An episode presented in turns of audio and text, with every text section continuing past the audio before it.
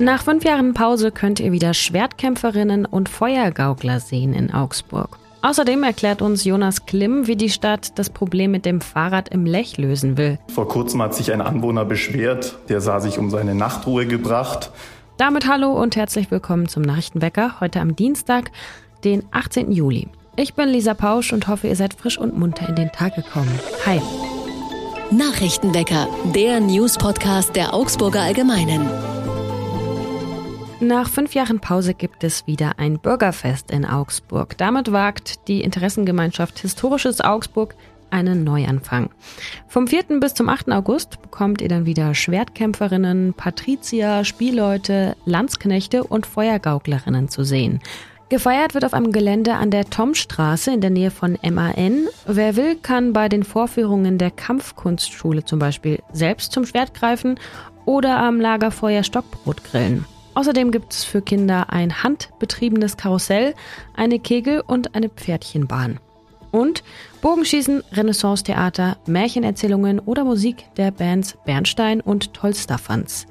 Die VeranstalterInnen hatten einiges zu tun, um überhaupt an diesen Punkt zu kommen, das Fest wieder zu veranstalten. Ein Teil der Stadtmauer ist einsturzgefährdet und abgesperrt. Außerdem wurde mit der Stadt über die finanzielle Beteiligung verhandelt. Denn der Verein riskiert mit dem Fest auch einiges. Schlussendlich umgesetzt wurde es jetzt ohne Zuschuss der Stadt. Es braucht an den fünf Tagen um die 15.000 BesucherInnen, damit der Verein überhaupt mit einem Plus aus der Sache geht. Der Eintritt kostet 8 Euro oder die Hälfte ermäßigt. Könnt ihr euch ja schon mal aufschreiben.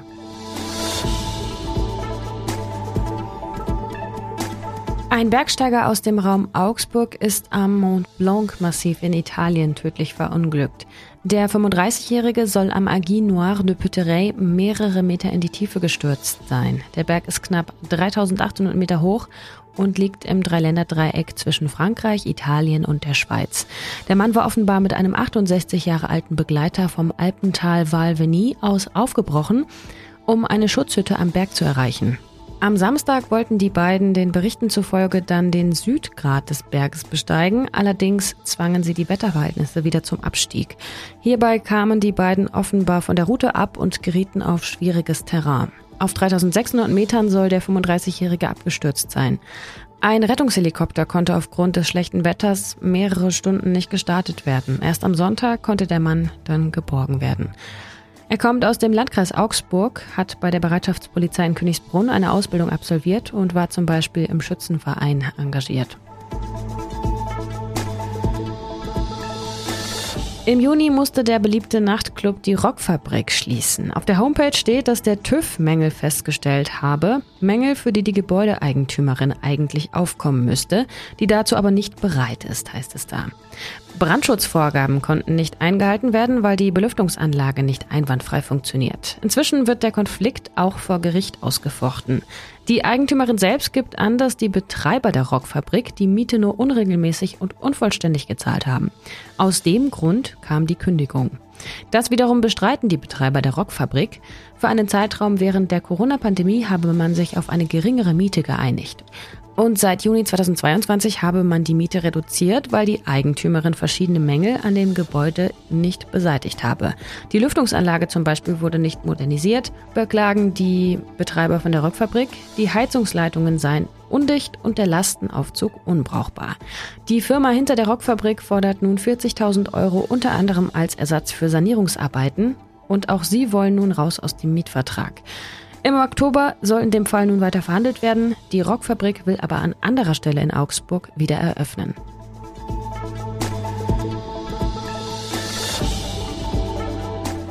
Wir schauen auf das Wetter in Augsburg. Heute scheint zunächst die Sonne, später kommen Wolken dazu und es kann vereinzelt gewittern. Das alles bei Höchstwerten um 27 Grad.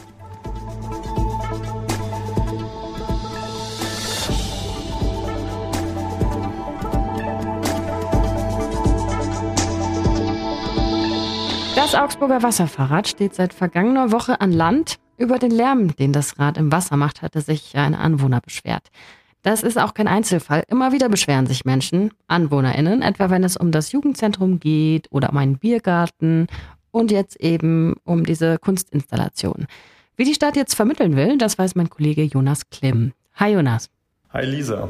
Für alle, die das mit dem Lechfahrrad nicht jeden Tag verfolgt haben, erklär uns doch mal ganz kurz, was ist da eigentlich das Problem? Der Augsburger Altstadtverein hat 2020 am Mittleren Lech in der Augsburger Altstadt eine Kunstinstallation aufgestellt. Das ist ein Fahrrad, das sich bewegen, wo sich die Pedale bewegen können, wenn man es ins Wasser lässt. Und das hat sich in den vergangenen Jahren zu einem Besuchermagneten entwickelt und bis vor kurzem gab es da auch keine Probleme. Es gab hin und wieder mal einzelne Beschwerden, aber nichts Größeres. Und vor kurzem hat sich ein Anwohner beschwert und der sah sich um seine Nachtruhe gebracht aufgrund des plätschernden Geräusches und deshalb musste aktuell das Fahrrad aus dem Wasser geholt werden. Kann man sagen, wir sind ein bisschen empfindlich oder es gibt Menschen, die einfach sehr empfindlich sind und es, wenn man in der Stadt wohnt, muss man mit solchem Lärm rechnen oder ist es wirklich so, auch bei Gesetz, dass man da geschützt ist? Das ist natürlich immer je nach Empfinden. Jeder nimmt Lautstärke anders wahr, jeder nimmt Geräusche anders wahr. Für manche ist das kein Problem, für andere stellt das ein Problem dar. Es war nun ein Anwohner, den das wohl so sehr gestört hat, dass er sich da an die Stadt gewandt hat Jetzt versucht die Stadt eben dann einen Kompromiss zu finden, weil die Mehrzahl der Leute, die auch in der Gegend wohnen, haben sich wohl eher daran erfreut. Und was kann die Stadt jetzt machen? Ich habe schon was gelesen von einem Kümmerer, den Sie einsetzen wollen. Genau, richtig. Die Stadt hat einen Kümmerer eingesetzt, der versucht sozusagen die Interessen beider Seiten auszutarieren. Also der Augsburger Altstadtverein und viele Touristen und Menschen, die in der Altstadt leben, die hoffen natürlich, dass das Fahrrad wieder ins Wasser gelassen wird, denn das ist ja, wie gesagt, eine Attraktion, die auch Touristen anzieht. Die andere Seite, der Anwohner, hofft auf eine Möglichkeit, dass er nachts wieder schlafen kann und dass die Lautstärke ihn eben nicht um seine Nachtruhe bringt. Also da versucht man aktuell einen Kompromiss zu finden. Ausgang ist aber noch offen. Hast du denn Beispiele für Fälle, in denen das erfolgreich war, als so ein Kümmerer eingesetzt wurde oder eine Kümmererin? Das kann ich dir jetzt nicht sagen. Ich kann nur sagen, dass ähm, es andere Fälle gab, wie beispielsweise im Biergarten Antons. Da war in dem Fall kein Kümmerer im Spiel. Da ging es auch darum, dass sich Anwohner, in dem Fall mehrere Anwohner, um ihre Nachtruhe gebracht fühlten ähm, und deshalb geklagt haben gegen diesen Biergarten. Der musste dann im vergangenen Sommer geschlossen werden, der Biergarten, was natürlich für den Wirt einen herben Verlust darstellt. Und er konnte in diesem Jahr wieder eröffnen, aber nur mit sehr strengen Auflagen und hohen Investitionen in den Lärmschutz. Also dort hat man einen Mittelweg gefunden, auch wenn die Anwohner oder Teile der Anwohnerschaft nach wie vor Probleme haben und sich vor Gericht dagegen wehren, dass dieser Biergarten wieder eröffnet wird. Du hast ja auch mit einem Mediatoren-Ehepaar gesprochen. Was sagen die denn? Wie kann man solche Konflikte gut lösen?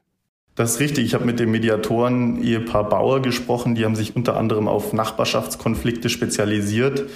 Deren Ratschlag war vor allem von Wirtseite aus präventiv auf die Nachbarschaft zuzugehen. Das heißt, wenn der Wirt weiß, es steht eine größere Feier an, es steht beispielsweise eine Hochzeit oder ein Bandauftritt an, dass er auf seine Nachbarn zugeht, beispielsweise indem er klingelt und das äh, anspricht oder über Aushänge in der in der Nachbarschaft, sodass sich die Anwohnerschaft einstellen kann darauf mental. Das führt dann häufig auch dazu, dass der Wirt und die Nachbarn ein, sagen wir mal, Verhältnis aufbauen. Und wenn man sich kennt, so haben mir das die Mediatoren gesagt, dann ist das immer besser, als wenn man sich nicht kennt, verständlicherweise. Und dann hat man auch mehr Verständnis, wenn es dann doch mal etwas lauter sein sollte im Biergarten nebenan. Das stimmt. Vielen Dank, Jonas. Sehr gerne. Was sonst noch wichtig wird, die Brücke, die Russland und die von Russland annektierte Insel Krim verbindet, wurde erneut beschädigt. In der Nacht auf Montag sollen bei einer Explosion russischen Angaben zufolge ein Ehepaar getötet und ihre 14-jährige Tochter verletzt worden sein. Der russische Präsident Wladimir Putin hat die Ukraine für den Angriff verantwortlich gemacht und Vergeltung angekündigt. Wenig später, am Montagmorgen, hat Russland dann angekündigt, das Getreideabkommen nicht zu verlängern. Das Abkommen garantiert die Exporte von Getreide aus der Ukraine und sichert auch in vielen afrikanischen Ländern die Versorgung mit Getreide. Das Abkommen war bisher zweimal verlängert worden, auch dank der Vermittlung der Türkei. Die Ukraine will nun ohne Abkommen weiter Getreide über das Schwarze Meer exportieren. Russland fordert für eine Neuauflage des Abkommens Sanktionserleichterungen beim Export von eigenem Dünger und Lebensmitteln. Sollte kein Getreide mehr exportiert werden können, droht eine Hungersnot, besonders in Ländern, die von Krisen betroffen sind, wie zum Beispiel Somalia.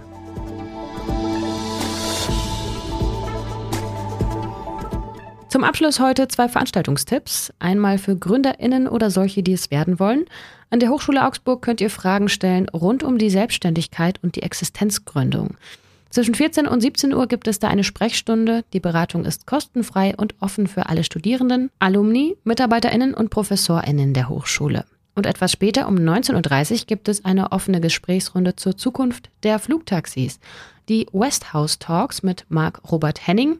Unter anderem auch zu der Frage, welche Rolle der Wirtschaftsstandort Augsburg dabei spielt und welche Chancen sich aus der Zukunft mit Flugtaxis ergeben. Der Eintritt ist kostenlos, anzumelden braucht ihr euch nicht. Es geht los um 19.30 Uhr im Hotel Eins mehr in der Alfred-Nobel-Straße. Einen Link dazu packe ich euch mit in die Show Notes. Damit sind wir wieder am Ende einer Folge Nachrichtenwecker. Danke euch fürs Zuhören. Beschwerden, Lob oder Fragen könnt ihr uns immer gerne schicken an nachrichtenwecker.augsburger-allgemeine.de. Ich bin Lisa Pausch und sage wie immer Tschö, Baba und Ahoi. Nachrichtenwecker ist ein Podcast der Augsburger Allgemeinen. Alles, was in Augsburg wichtig ist, findet ihr auch in den Show Notes und auf augsburger-allgemeine.de.